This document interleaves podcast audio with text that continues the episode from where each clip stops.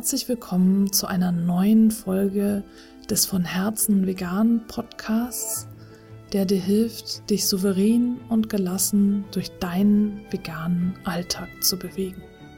Ich bin Stefanie und in dieser Folge geht es ganz praktisch weiter. In der letzten Folge solltest du eine Liste mit Power-Ups sammeln. Hast du das noch nicht gemacht? Hast du die letzte Folge noch nicht angehört? Dann hör sie dir am besten an und am besten auch die allererste, weil sie so ein bisschen aufeinander aufbauen und du dann besser verstehst, worum es mir geht. In dieser Folge und in den äh, folgenden noch drei Folgen werde ich die vier verschiedenen Typen der Resilienz behandeln und auch jeweils Beispiele geben von Übungen, die diesem Typ entsprechen und die du dann auch, wenn sie für dich passen, in deine Liste von Power-Ups mit aufnehmen kannst. Was ist also jetzt Resilienz? In dieser ersten Folge sprechen wir über psychische Resilienz und ich möchte dazu die Definition aus dem Buch Gamify Your Life von Jane McGonigal zitieren. Jane McGonigal schreibt, Zitat, Psychische Resilienz umfasst Motivation, Konzentration und Willenskraft, essentielle Stärken, mit denen sie jedes beliebige Ziel erreichen. Forscher haben festgestellt, dass Willenskraft einem Muskel gleicht.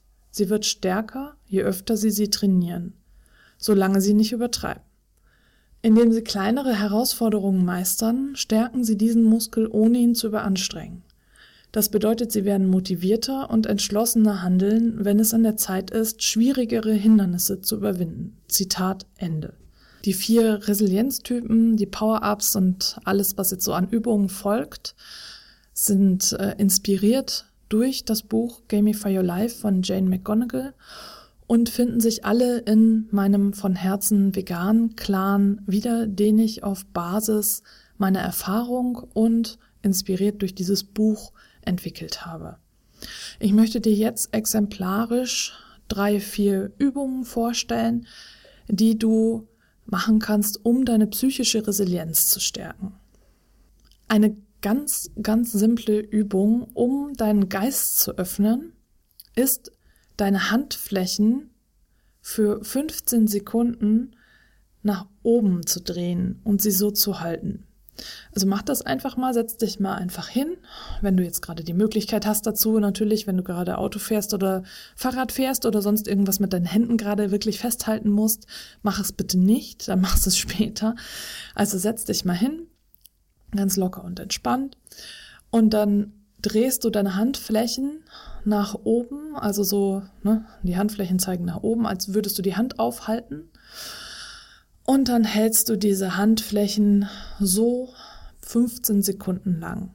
Eins, zwei, drei, vier, fünf, sechs, sieben, acht, neun, zehn, elf, zwölf, dreizehn, vierzehn, fünfzehn. Ping, irgendwas Magisches ist passiert. Nein, kleiner Scherz. Also du merkst innerhalb der nächsten 15 Sekunden, das waren jetzt diese hier, du merkst jetzt hoffentlich, dass dein Geist offener wird.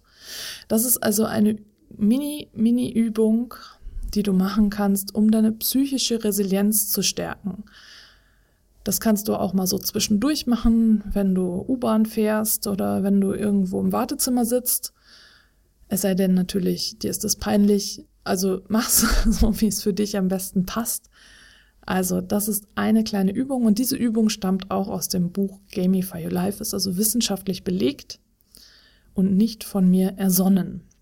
Eine zweite Aufgabe, um deine psychische Resilienz zu stärken, ist, triff eine Vorhersage zu einem beliebigen Thema, solange du das Resultat innerhalb der nächsten 24 Stunden persönlich überprüfen kannst.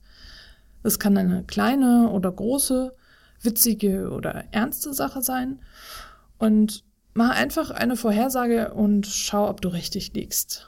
Diese Aufgabe macht besonders viel Spaß, wenn jemand, den du kennst, eine Vorhersage zum selben Thema abgibt. Und diese Aufgabe kannst du am besten immer dann lösen, wenn du gelangweilt, gestresst oder frustriert bist.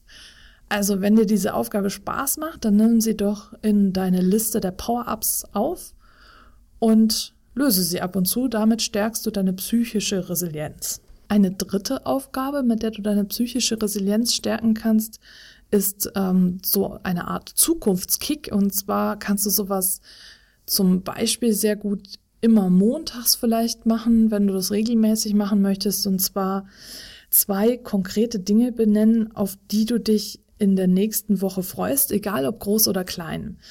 Und äh, diese Aufgabe fördert deinen Dopaminspiegel, ist auch wieder wissenschaftlich belegt und ist von der alten Weisheit, habe immer zwei Dinge, auf die du dich freuen kannst, inspiriert.